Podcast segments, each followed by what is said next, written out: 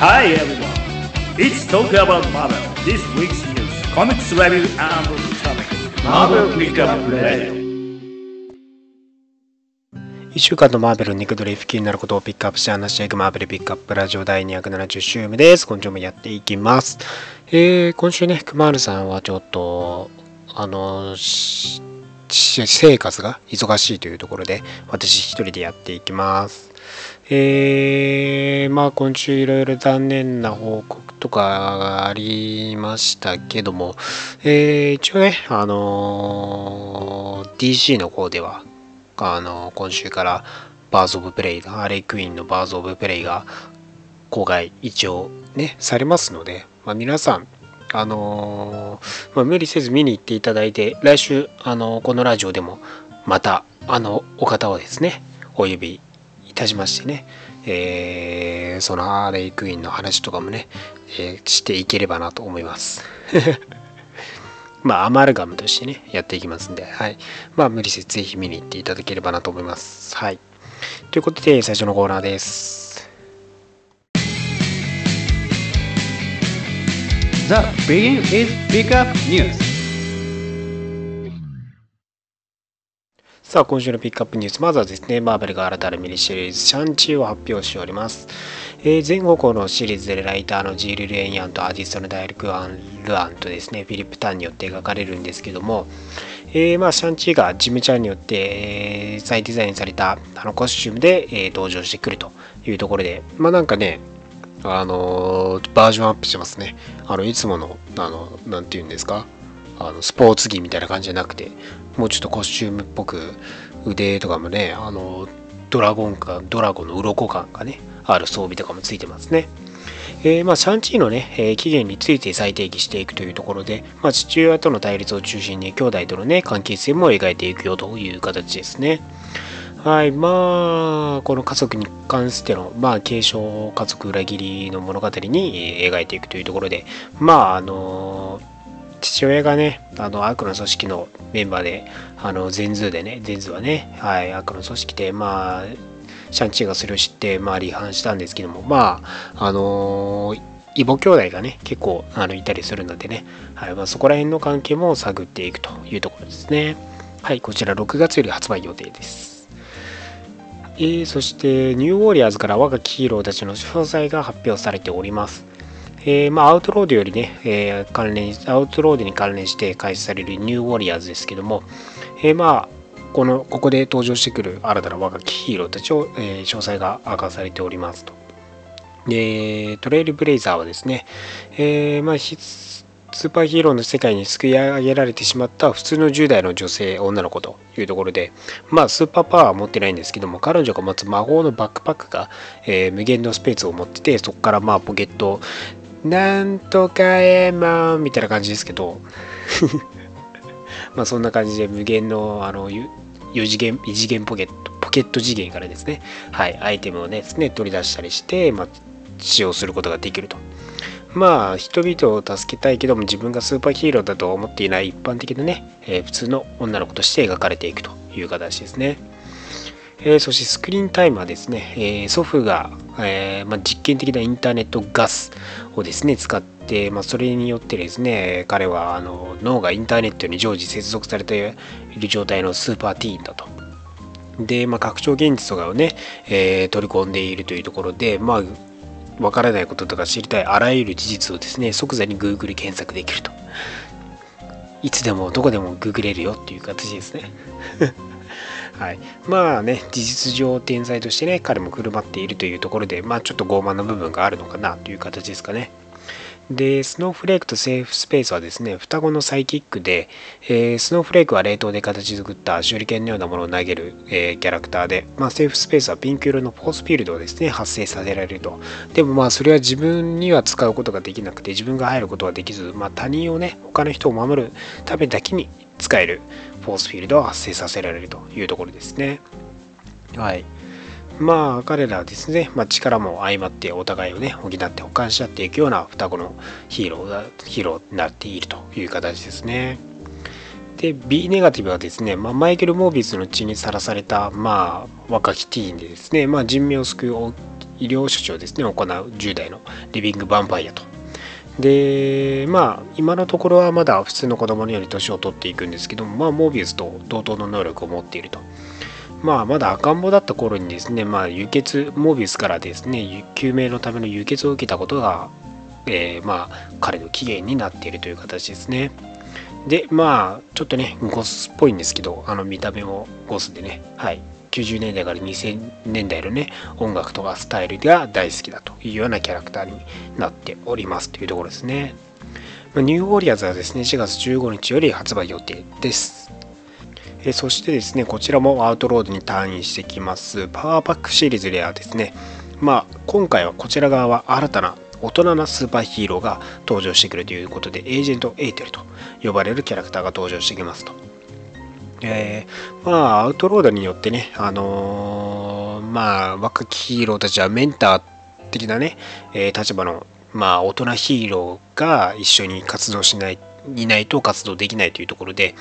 まあ、そこもニューウォリアーズが、ね、チームが彼らを担っていくようにですね、まあ、パワーパックも新たなメンターヒーローですね、まあ、見つけなければならないというところで、まあ、このエージェントエーテルが登場してくるという形ですね。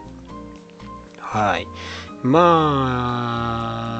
あ、ね、えー、エネルギー、まあ、世界のエネルギー危機を解決しようとですね、しているところで、まあ、パワーパックはこれまでに経験したことがないようなね、事件にも取り組んでいくよという形になる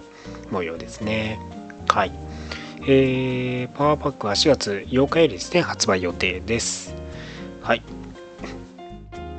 マーベルがインフィニティストーンズの行方をインフィニティディスティニーズを発表しております。えー、マーベルがですね、インフィニティストーンズの行方をシリーズとして、まあ、全8号のですね、えー、アニュアル、各種のタイトルアニュアルとして発売される、えー、シリーズでですね、えー、インフィニティディスティニーズを発表と。えー、まあ、6月にはアイアンマンアニュアル、キャプテンアメリカアニュアルが対象となってですね、えー、その後、ソーアニュ7月のソーアニュアル、ブラックキャットアニュアル、8月のアベンジャーズアニュアル、マイルズ・モラレス・スパイダーマンアニュアル、9月のガーディアンズ・ギャラクシーアニュアル、アメージング・スパイダーマンアニュアルと続いていきます。まあ、インフィニティ・ストーンズをめぐりですね、まあ、ヒーローたち、えー、まあ、最近登場してきた、えー、新しいキャラクターをですね、フィーチャーして、まあ、インフィニティ・ストーンズとの関わりをですね、描いていくという形ですね。ねまあ、それらが、えー、新規キャラクターと、まあ、いつものね、えー、典型的なマーベルヒーローとの冒険を描いていって、まあ、そこにインフィニティ・ストーンが関わってくるというところですね。で、アイアンマンアニュアルではクワンタムがですね、登場して、キャプテンアメリカの方ではオーバータイムがですね、えー、登場してくると。で、ソーではスピリット・オブ・コラプション、あの、堕落の精霊ですよね。えー、で、ブラックキャットの方ではホワイトボックスとコラボってくるわけですね。まあ、アベンジャーズは未発表で、マイルズ・モラレス・スパイダーマンはアミュレットですね。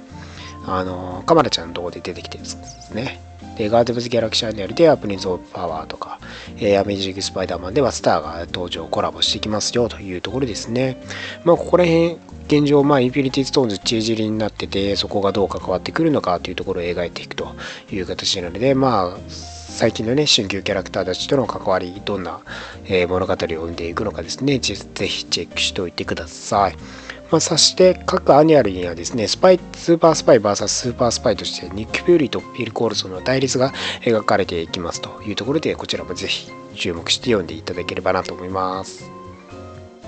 そして残念ながらですね映画関連としてはやっぱりニューミュータンツが、えー、コロナウイルスの影響で公開延期と、えー、そして映画ブラックウィドウもですね、えー、日本での公開合わせて、え延期となってしまいました。えー、前がニューミュータンスといえばですね、公開延期はやっぱりディズニーと FOX に買収によってですね、2年越しでの公開予定で、米公開予定というところで4月、えー、予定していたんですけども、まあ、今回コロナウイルスがね、まだ、えー、収束に至っていないというところで、えー、まあ、ニューヨーク、ロサンゼルス筆頭にですね、まあ、映画館も閉鎖状態になっているというところで、公開が延期されていきますというところですね。で、このムーブラックウィドに関してもですね、今回5月1日を予定していたんですけども、えー、まあ、この状況感が見て、まあ、延期になりましたというところですね。まあ、以前はね、あのー、まあ、断固として公開する姿勢だったんですけど、やっぱりね、収まる気配もないというところで、まあ、多分長期化するであろうという形でですね、まあ、今回こういう、まあ、延期という形になったんですけど、まあ、今のところフェーズ4全体としては影響を公開スケジュールとかもね合わせて、えー、影響は及ばないとは言われているんですけど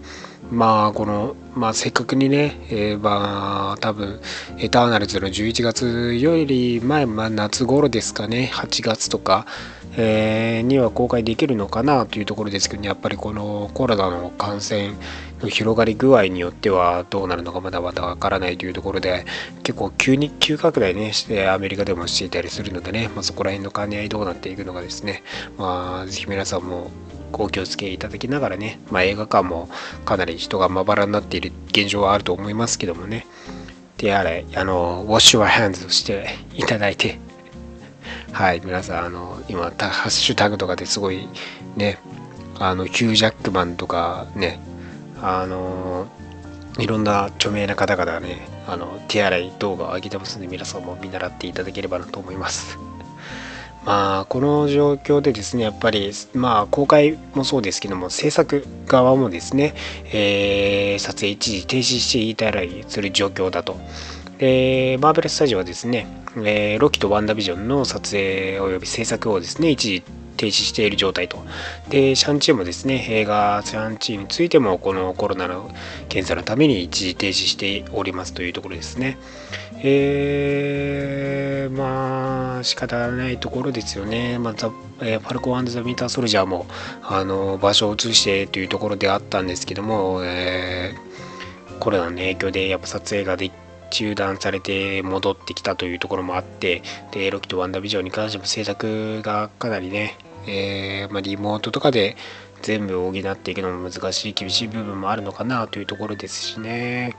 まあ、ここら辺がどうこの今後の公開とか配信とかのスケジュールにどう関わってくるのかまだ、えー、発表はねされていないので、まあ、この今後のコロナウイルスの状況にもよるとは思いますので、はい。まあ、ぜひこの、まあ、まあ、社会的距離感とかもね、あるとは思いますけど、そこら辺もね、皆さん少しね、えー、考慮いただきながらですね、広がらないようにみんなで努力していって、なるべく早くね、えー、撮影が再開されたりとか、公開日がね、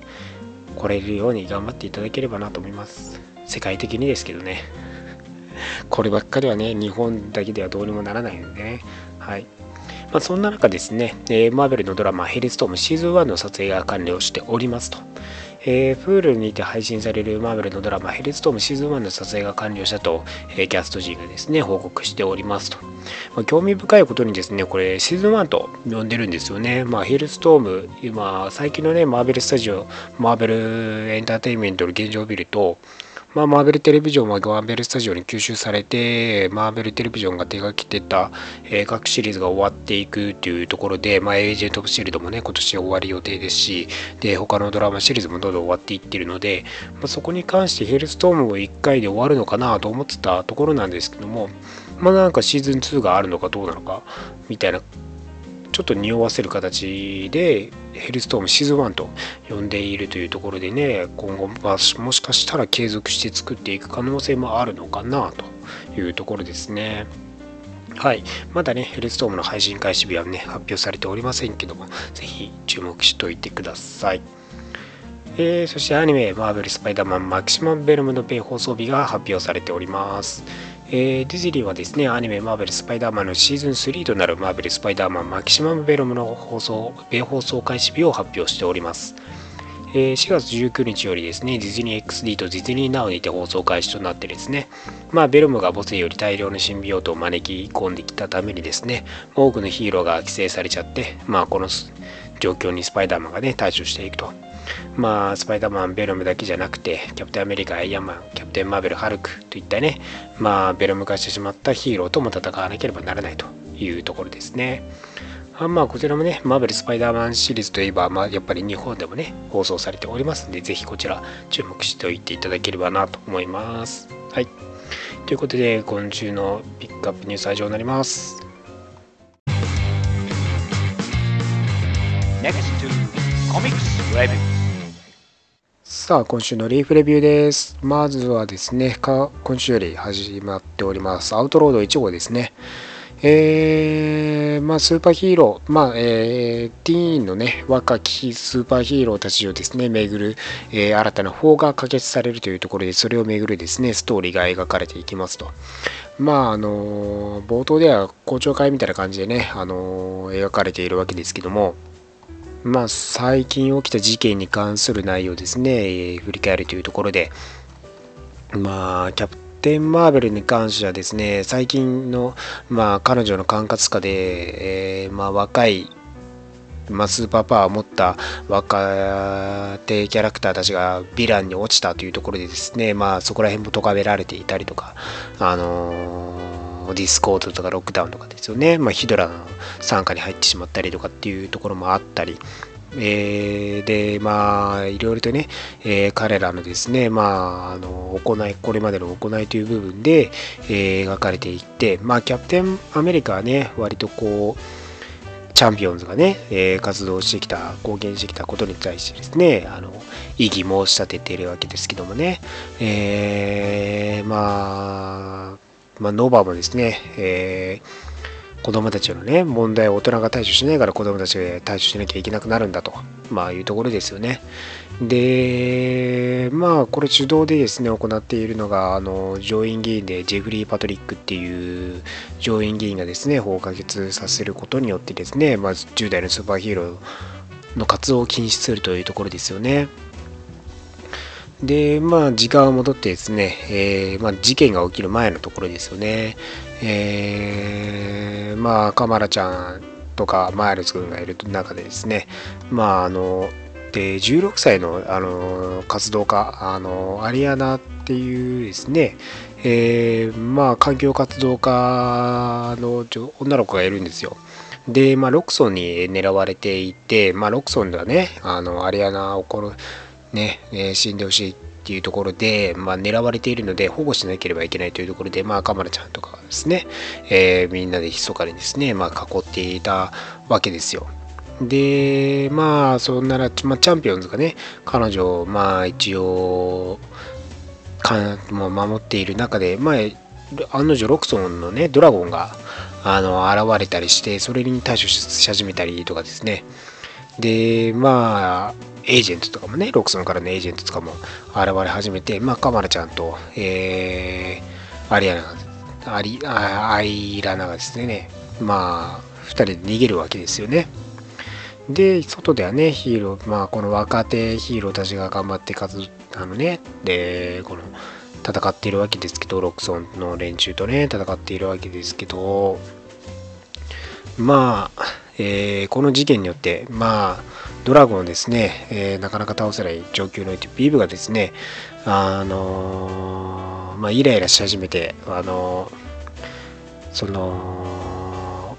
えっとね、パワー、パワーマンとね、あのピンポイントか。ピンポイントの、あの攻撃をね、えしようとしているところに、あの巻き込まれてしまい、はい。ビブが焦ったがためにですね、それに巻き込まれて、まあ、ドラゴンにぶつかってですね、まあ、ビブが暴走状態入っちゃったわけですよね、その攻撃によって。で、結局、ビブが暴走状態に入って周辺をですね、まあ、コントロールを失って周辺上、周辺を破壊し始めてしまって、まあ、あの、ナディアがですね、止めることができたんですけども、まあ、ナディアとあのリリカの協力によってですね、倒すことはまあ止めることはできたんですけど結局ビブはまあ多分亡くなってしまったっていう感じなんですよね。でこのね大事件、まあ、事故の中でですね、まあ、カマラちゃんがあのアイラナを守ってそのまま行方知れずというところなわけですよね。まあこの事件をきっかけとしてまあ完全に、えー、ヒーローティーンのヒーロー活動を停止するという形でね可決されてしまいましたと。まあ自由をね、まあ奪われてしまうというところですよね。まあしかもカマラちゃんが行方不明というところでですね、まあ彼女は、まあ、カマラちゃん重傷で、まあしかも wanted ってね、ミズ・マーベル wanted 状態ですからね、逮捕状出てる感じになってますからね。捕まえようと動き出していると。まあ、カマラちゃんも重傷でどうなっていくのかですよね。っていうところですね。ビブもまあ、生きてるのかどうかわかんないですけどもね。うん。まあ、これによってヒーローたちが、えー、まあ、分かって若きヒーローたちがどうここから対処していくのかですよね。そこにつながっていきますし、まあ、そんな感じでいつも通りですね。まあ、うん。まあ、そんなに真新しさはないかなっていう感じがな。はい。まあ、最近だから登場してきたキャラクターはやっぱシビルウォーを経験してないキャラクターがね、若いその世代は特にシビルウォーを経験しないのでそこにこう、まあ、10, 10何年前ですもんねもうねっていうところでまあそこのシビルウォー的な部分の要素超人登録法みたいなヒーロー活動の制限という部分を落とし込んで描いていきたいんだろうなというところがね、えー、見えるわけですけどまあこの法が可決された段階での、まあ、アウトロード関連詩がどう展開していくのかなというところが一番の、えー、見どころになるのかなという形ですね。はい。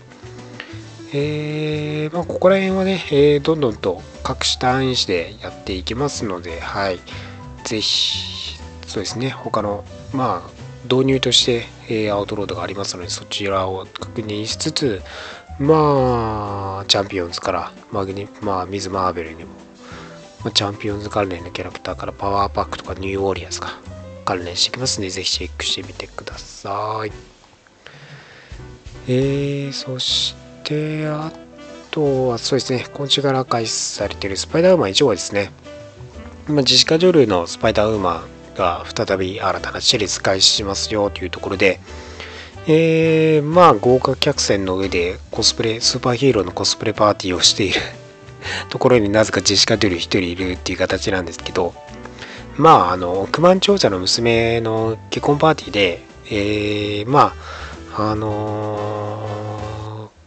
彼女をね、護衛するために、まあ、ジェシカ・ドゥル雇われたみたいな形なんですよ。で、まあ、案の定誘拐犯が現れて、まあ、ね、銃を大量に持った船員に、えー、ね、えー、化けてた犯罪者どもが案の定現れ始め、まあ、ちょっとね、ジェシカ・ドゥル頭が痛み出すんですけども、まあ、なんとかね、えー、この連中誘拐犯、ね、集団をですね、倒すことに成功すると。あの、娘に送った高級車の、まあ、アウディでしょうね、多分ね。高級車をねですね、あの、まあ、船から、その、ね、敵が乗ってるヨットに思いっきりね、あの、突っ込ませてね、爆発させるっていう被害額やばいですけど、まあね、まあ、雇い主は億万長者なんでね、いいんでしょうけどね。はい。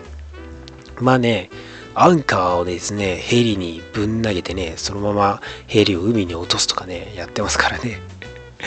ねすごいですよね。で、まあ、全員倒した後に、まあ、ジジカ・ドルがね、あの苦しみ出し、口からですね、緑色の、ね、嘔吐物吐いちゃうんですよ。まあ、多分、ベノム、えー、ベノム系、まあ、スパイダーウーマンのね、使えるベノンブラストと関係するような多分ものなんでしょうけど、まあ、それを口から吐いてしまい毒を多分吐いてしまい、まあ、彼女は苦しんでいると、まあ、なぜが何が起きているのかっていうところで医者を呼ぶってね聞かれるんですけどいえナースをって言ってるんでね多分ナイトナースが現れるって感じなんでしょうね。はい。で、まあ、ジェシカ・ジョル、まあ、時間を遡って2週間前に遡ってヒーロー活動、ストライクフォースとかでね、えー、結成メンバーで活躍していたスパイダーマンですけども、まあ、何を隠そうお金がないと。ね、あの、タクシー乗って帰るんですけど疲れたんで、タクシーのね、あのー、メーターまで気にしちゃってますから、もうね、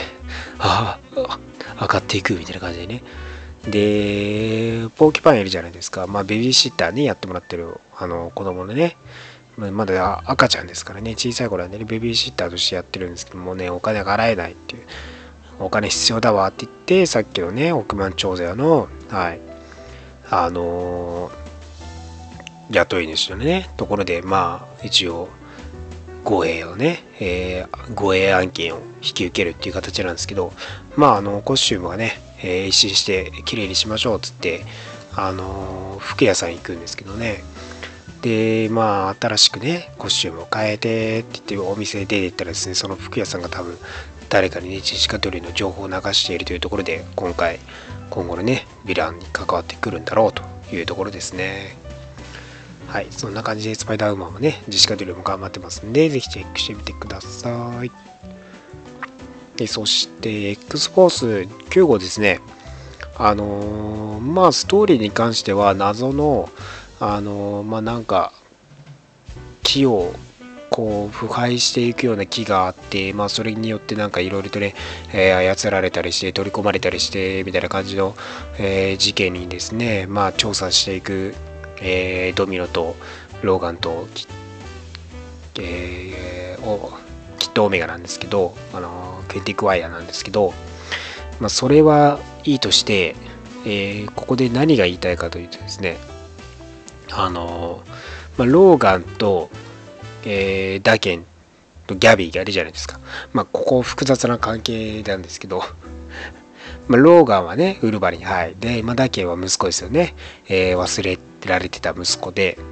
で、まあ、ギャビーはね、あのー、ウルバリンの、えー、クローンとして作られたローラの、えー、クローンですね。がギャビーなわけですよ。まだ女の子ですよ。で、この3人遊んでるんですけど、その遊び内容がやばくて、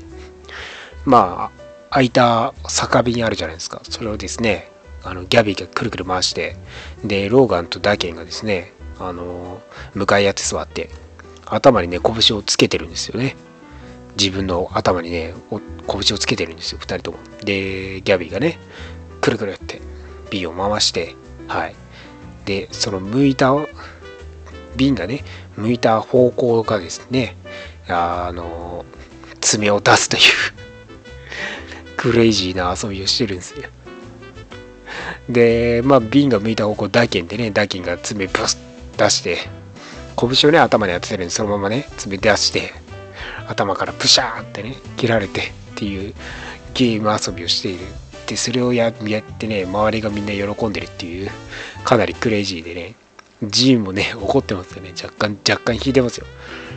ローガン、それで、そんなの楽しいんですか？みたいな。ちょっと引いてますけどね。まあまあ、あの、まあ死にはしないんでいいんですけど、ダケンもローガンもね、別に。ねで、その、ダケン痛がってて、で、またね、ゲームやろうとしてるっていうのがね、もうやばさを際立たてる、際立たせてるんですけどね。まあね、酒場みたいなところ楽しそうですよ。いろんなキャラクター集まってて。一枚絵でね、この酒場の店内っていうか場所のね、全体が描かれたりして結構いろんなキャラクターがいろんなところで交流してるんですけどマルチプルマンがめっちゃいるんですよねで合間合間いますからね。そうアポカリプスとジーンとサイクロプスが同じテーブルで酒飲んでんのが未だかつて見られなかった光景じゃないのかなっていう。この光景がね面白いですね。今のこのクラカワ国家を象徴しているようなねシーンですね。後ろではねダズラ歌ってますけどね。はい。もうそんな感じの X フォースあのやばい遊びぜひあの見てみてください。親子のやばいイカれてイカれてるゲームを見てみてください。超やばいです。はい。で、あとはですね、えー、PS4 のアベンジャーズ、マーベルズ・アベンジャーズからキャプテンアメリカ1号が発売されておりますと、まあ、ここではですね、あのゲームでは登場しないであろうバットロック・ザ・リーパーがですね、あの登場してくると、まあ、ゲーム版のバットロック・ザ・リーパーがですね、えー、買えば見れるというところで、ぜひこちらは読んでみていただけたらなと思いますけどね。まあ、マスクがですね、あのいつものなんか全体、顔全体を覆ってる感じのマスクじゃなくて、ちょっとね、ミリタリー感も入ってるようなね、コスチュームになってて、まあ、あの PS4 版のキャプテンアメリカが、ちょっとミリタリー感が強いところがあるんで、そこをですね、まあ、あの、反映している形でしょうね。なんですけど、バトロックのね、手下がね、完全にね、あのコミックのバトロックっていうね、いう感じなので、まあ、ぜひこちらね、複数にいるバトルック・ザ・リーパーの戦いですね、キャプテンアメリカのね、戦い見ていただければ、読んで、えーまあ、ゲームにね、備えていただければなと思います。まあ、過去のフラッシュバックとかも多少ね、入ってたりするので、ぜひ読んでみてください。はい。まあ、そんな感じですね、今週は。はい。えー、まあ、来週は、X メンシリーズからはヘリオンズが始まったりとか、あとは、あの、ロードトゥエンパイアがですね、えー、クリー・スクラル・ウォーが、えー発売されますので、まあ、クリー・スクラル・ウォー読んだことがない方は、ぜひこちらで、えー内容を確認しておいていただければなと思います。まあ、4月ですね、大型イベント開始されますんで、ぜひ準備し、準備しておいてください。はい。ということで、今週のリーフレビューは以上になります。Finally topics of this week. さあ今週の話題はロードトゥエンパイアハルクリングセレスティアルメシアです、えー4月より開始されるエンイベントエンパイアに向けてですね、えーまあいろいろと、えーそこら辺に関係するような情報ですね、えー振り返っていきましょうというところですね、まあ、前回ではですねクリス・クラルボールについて振り返っていったんですけども、まあ、今回は、えーハルクリング、えーこのクリス・クラル同盟の帝国と抵抗と皇帝か。皇帝として、えー君臨する、まあ、ハルクリングについてと、まあ、あと関係してくると話題のセレスティアルについて、まあ、そこのセレスティアルメシアとかマドンナ関連についてですね、まあ、確認していけたらなと思います。えーまあ、クリス・クラル・ウォーにに、まあ、よってですね、あのーキャプテン・マーベルとですね、あのースクラル界のあの女王アネレがですね出会ったことで、えーまあ彼らは恋に落ちてでまあ密かにですねアネレは、えーお姫様は子供を妊娠していたと。でまあ彼女は出産したんですけどもまあ間もなくしてギャラクタスがですねこの、えースクラル帝国の母性にですね侵入してきて破壊してまああの食べてしまったという食べてしまうという事件が起きるわけですよね。まあそれによってその前にですね、まあ、使用人と子供をですね、まあ、地球に、えー飛び立たさせて、まあ、キャプテン・マーベルを見つけて育ててもらおうとしたんですけど、まあ、時すでにキャプテン・マーベル、まあ、マーベルはですね、あのー死亡し、まあ、がんによってね、死亡してしまっていたと。で、まあ、使用人側から、まあ、生まれたね、ハルクリングを、えー育てていくというような形になったんですよね。で、まあ、テディとして、えーね、あのー育てられたんですけども、まあ、育つにつれて、えーまあ、ミュータントとして最初の頃は、あのー自覚してたんですけども、実はクリーとスクラルのハーフだったというね、事実が、まあ、スーパースクラルによって明かされるんですけど、まあ、それがヤングアベンジャーズに、まあ、結成するタ結成してすぐくらいにですね明かされたというところでで、まあ、それによってハルクリングとしてねえハルクとチェンジリングの合わせた名前としてハルクリングですか。で、えービッカンとともにですね、えー参加してヒーロー活動を開始したというような形ですよね。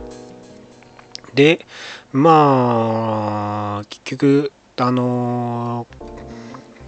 ねまあ、皇帝ので孫というところで、まあ、王族なわけで、えーまあ、スーパースクラルはね、彼を連れ帰ろうとしたんですけども、結局、えースーパースクラルは彼になりすまして、まあ、帰っていくことになったと。で、まあ、ヤングアベンジャーズ内でハルクリングとして活躍し始めて、で、まあ、あのー一応ウィッカンとね、恋愛関係になってという形で、まあ、付き合い始めですよね。で、まあいろいろとね、結構シークレット、まあシビルウォーから、まあヤングアベンジャーズ、シビルウォーから、シークレットインベージョンから、シージからっていう、まあ、チルドレン・オブ・ジー・クルセイドも起きて、で、まあ最終的にはヤングアベンジャーズ解散するっていうところで、まあ、ヒーロー活動ね、一時引退したりとかするわけですよね。で、まあ、間もなくして、まあ、結局、まあ、ヒーロー活動また、えー開再開するんですけど、で、まあ、その後、ニューアベンジャーズとかね、結構、ウィッカンとともに、やっぱり、活動をしていることが多いですよね。まあ、ニューアベのメンバーとしてあのーサンスポットのロバート・ダコスタのね、えーチームに参加したりつってマンション買ってもらったりしましたからね。あれは婚約記念とかだったかな。なんかにやってましたね。ねでまあインカミングにおいてまあスクラルのラック層からですねあの連絡が来てですねまあ新しい工程になるという依頼がですね、まあ、舞い込んできて、まあ、彼は同意して地球を去ってでそのままクリスクラルの同盟の皇帝として君臨して地球への宣戦布告を行ったのがインカーミングなわけですよね、まあ、その動機についてがまだ具体的に明かされていないのでまだそこら辺が多分ローズ・オブ・えー、バイヤーとかで描かれていくのかなとは思うんですけどまあどうまあなぜ彼が地球まあそれこそビッカンとビッカンがいる中で彼はこの選択に及んだのかハルクリングとして地球との戦いを選んだのかというところが注目どころなのかなというところですね。うんまあそうですね。一応まあクリースクラルといえばやっぱり長年のあの敵対関係というところで、まあ、それこそ同盟するというところでやっぱりクリースクラルの血を持つハルクリング以外にはま考えられないという部分もありますからね。はい。まあ、スクラルとしての結構フェーズシフト能力を中心に使って、まあ結構、あのーまあ見た目ハルクっぽいような緑の帰り筋肉質なね、えー状態が結構多いですけど、まあ、飛行能力翼生やしたりとかね結構いろいろと見た目変えたりっていうような感じもできるのでね。ね。まあどうなっていくのかそこら辺も注目どころですね。はい。であとそうですね。あのセレスティアル・マドンナ、まあ、セレスティアル・メシアが関係してくるっていうところでセレスティアル・マドンナはアベンジャーズのストーリーラインで描かれていたんですけど、まあ、これにね、セレスティアルにまつわるあのストーリーはですね、アベンジャーズ・ザ・コンプリート・セレスティアル・マドンナ・サーガが発売されてるんでね、こちらで全部収録されてるんで、読んだことない方は読んでみていただければ一冊でまとまってますけども、まあ、あのーマンティスが、えーまあ、セレスティアル・マドンナなんですけど、セレスティアル・マドンナが何かというとですね、あのー宇宙の救世主、セレスティアル・メシアを生む、まあ、あの女性として伝えられている、えーわけで、まあ、それをですね、カーンがですね、あの探して、え現れてくるわけですよね。で、まあ、あのーまあ、セレスティアル・マドンナが最初誰だかは分からず、で、まあ、アベンジャーズ内にいるっていうのは分かってたんで、まあ、アベンジャーズをあの襲撃して、まあ、アベンジャーズ内の女性、スカーレット・ウィッチとか、マドあのマンティスとかをさらって、えーで、カーンは、ね、えーセレスティアル・マドンナが花嫁にして、まあ、救世主を生み、産むみたいな形にしてなかったらしいんですけど、で結局あのあのカーンの過去のバージョンラマタとかあの邪魔してきてで結局その対立によって、まあ、セレスティアル・マドンナがあのマンティスだということが知られるんですけどでカーンがまあ彼女をね、え殺そうとますマンティスをね殺殺そうとした時にまああのマンティスのこと好きだったソーズマンがですねあの間に入ってマンティスを助けてですね、えー、死亡犠牲によって死亡してしまうんですよね。まあ、それで犠牲まああまあソーズマンが死亡してアベンジャーズライでのね死亡者になってしまうというところなわけですよね。でソーズマンはマンティスのこと好きだったんですよ。そのマンティスとの出会いもねあの、まあ、期限に関わってくるんですけど、えーマンティスは実はあのもともと生まれた時からセレスティアル・マドンナになると予言されていてまあなるだろうと思われていてまああのそうか。そもそもそもそも論として、えーセレスティアル、セレスティアル・メシアはあのクリーの母星ハラにいたあのコタティっていうあの木みたいな自然の、ね、木木っていうか草みたいなな生物と一応いたんですけどあのクリー・スクラルウォーの発端のね話した時と同じあれですよ。あれが起きて、まあ、クリーが、まあ、スクラルがあの現れてじゃあクリー人と、えー、子たちがですね、まあ、どっちがよりいいものを作れるか競わせて結果、えー、子たちがいいものを作ったって言ったらクリーが怒クリー人が怒って、まあ、子たちとかスクラル人を大虐殺してっていう話があるんですよね。で、まあ、一部クリーンの中でもその子たちと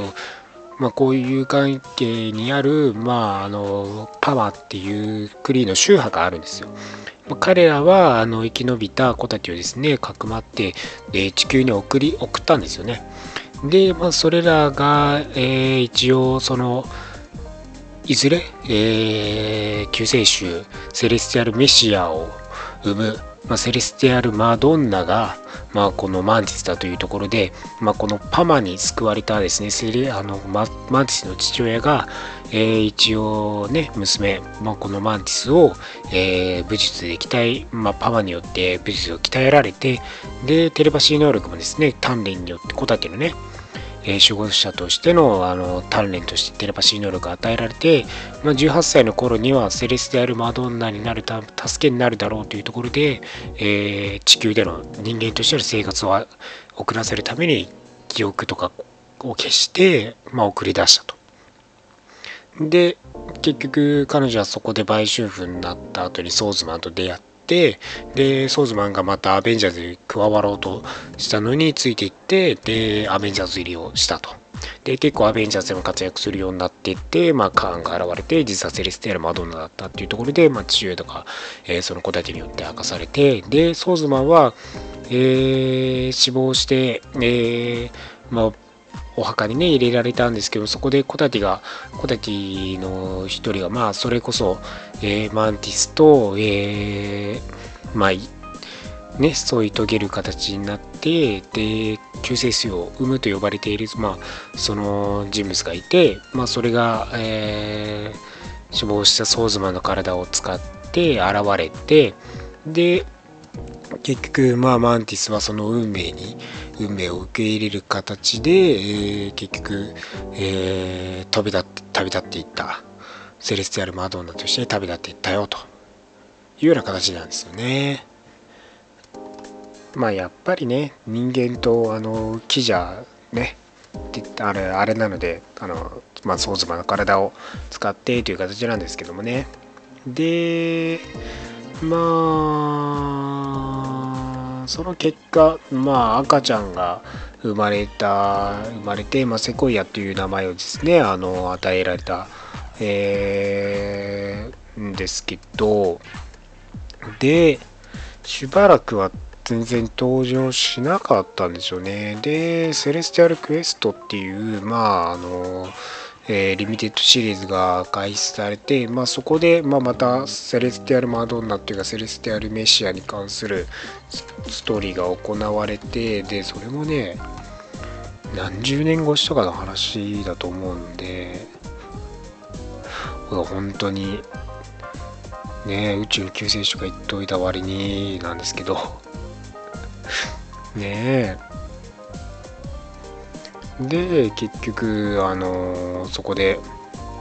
えー、まああの成長したそのセコイアが現れてというところまあサノス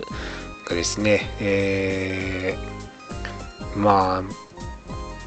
あの台頭してきてて、まあ、そこにね対処するっていうところでですね、ま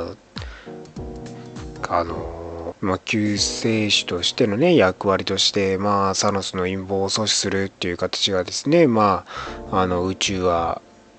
保たれるっていうところに、ね、なったわけですけど、まあ、それもねだいぶメジャーなストーリーとかではないのでねだからそれも2000年とかですもんね。何十年越しぐらいな感じ。だからねあんまり救世主って言われてるんですけどね。あんまりそういう活躍がしてなかったのでもしかしたらここにまあエンパイアでようやく回収されるのかなっていうところなんですよね。あのー結